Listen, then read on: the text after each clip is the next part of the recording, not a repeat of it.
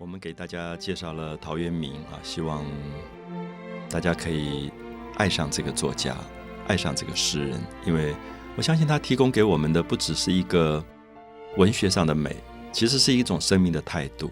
就是不管我们以后在什么样的职场上工作，其实陶渊明一直强调的是说，我们必然要回来做自己。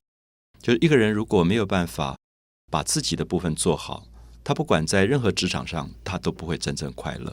所以我一直觉得“采菊东篱下，悠然见南山”要讲的是一个对自我的寻找。我们常常听到一个人说：“呃，做了一辈子伟大的、重要的事业，可是，一退休以后忽然生病，没有多久就走了。”好多朋友跟我讲到这件事，我想这样的原因是因为他可能把自己所有的生命就去做职场上的东西了。可是，除了职场以外，我们有一个自己。可能是一个心灵上的自己，所以我常常会问朋友说：“如果你今天不做这个工作，你会想做什么？”我觉得那一个部分是非常重要的，而那个部分永远不会退休。不管你在多大的年纪，你都应该保有自己生命里面最美的那个部分。就是陶渊明说：“采菊东篱下，悠然见南山。”所以他做过官的，可他官不做以后，回到家里，他看到他篱笆旁边的菊花在长。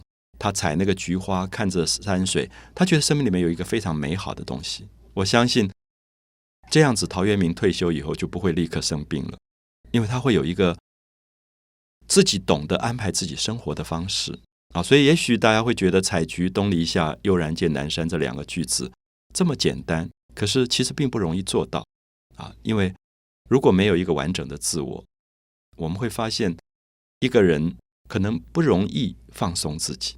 我觉得“悠然”这两个字真的就是放松，好，自己完全可以放松了。从职场上退下来以后，下班以后回来做自己的那种美学。那我下面也想跟大家介绍我自己很喜欢的陶渊明的一首诗。我喜欢他的原因是因为我觉得在这个这么强调文体的复杂性的时代，陶渊明竟然用了一种简单到不能再简单的口语来讲他生命上的感觉。那我想，我一念给大家听，大家就会发现这首诗一点都不难。他说：“人生无根蒂。”啊，人生这两个字大家知道，我们的生命无没有根，树根的根，地是花地的地。他觉得人的生命好像树没有根，好像花没有地。那根跟地是什么？就是依靠。那人生无根无地，那像什么呢？他说：“飘如陌上尘，就在空中飘来飘去，好像墨是田墨的墨，就是田墨里面的飘在空中的灰尘一样。飘如陌上尘，就是如果大家站在路边看到车子过去，你会看到车子后面有灰尘在卷。那么这个时候你会发现，灰尘是风吹它到哪里，它就到哪里，所以它没有自己的自主性。”啊，所以他说：“人生无根蒂，飘如陌上尘，分散逐风转。”那分散就是我们人今天跟妈妈在一起，跟爸爸在一起，跟儿女在一起，跟丈夫、妻子在一起。可他觉得，因为无常，所以不晓得哪一天会分开。分散逐风转，风在吹你。那这个风有一点在讲佛教里面的八风，就是其实不是一种我们可以控制的命运的力量，使得我们。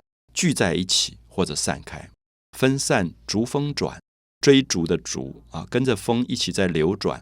此已非常深。他说，这个身体不是一个永远的身体，此已非常深。好，我们看到无常的概念出来了。这四个句子很明显的，因为受到佛家的影响，感觉到生命是无依靠的，感觉到自己的肉身本身不是一个常态的状态，就像我们今天。可能去了一个丧礼，看到朋友的肉体送到火化炉拿出来，就变成灰了啊！所以他说：“此已非常深，觉得自己的身体不晓得哪一天就不见了。可是，在这样的幻灭跟悲观里面，基本上他还是有儒家的训练。所以他说：‘落地为兄弟，何必骨肉亲？’所以人这么悲哀，人这么无常，人这么幻灭，那么在这样的状况里，他觉得死亡随时都会来。”可是，至少在死亡之前，落地为兄弟，非常美的句子。就是说，我们到这个人世间来，就像兄弟一样吧，何必骨肉亲？啊，我们还要验 DNA，说这个人是不是我的亲哥哥、亲弟弟，我才爱他？他觉得不必要吧？他觉得何必骨肉亲？其实每个人都像兄弟，就落地为兄弟，何必骨肉亲？我记得年轻的时候读这两个句子，觉得非常感动，因为他跟儒家的态度不同。儒家认为要老吾老以及人之老，因为儒家的爱是有等差的，先爱你自己的家人，再爱别人。可是陶渊明觉得，在这样的生命状态里，落地为兄弟，何必骨肉亲啊？不见得一定是亲骨肉，你才能够彼此相爱啊。落地为兄弟，何必骨肉亲？得欢当作乐啊，他有一点鼓励了，说：如果你高兴，你就好好快乐吧。斗酒聚比邻，你有一斗酒，你就找邻居一起来喝啊。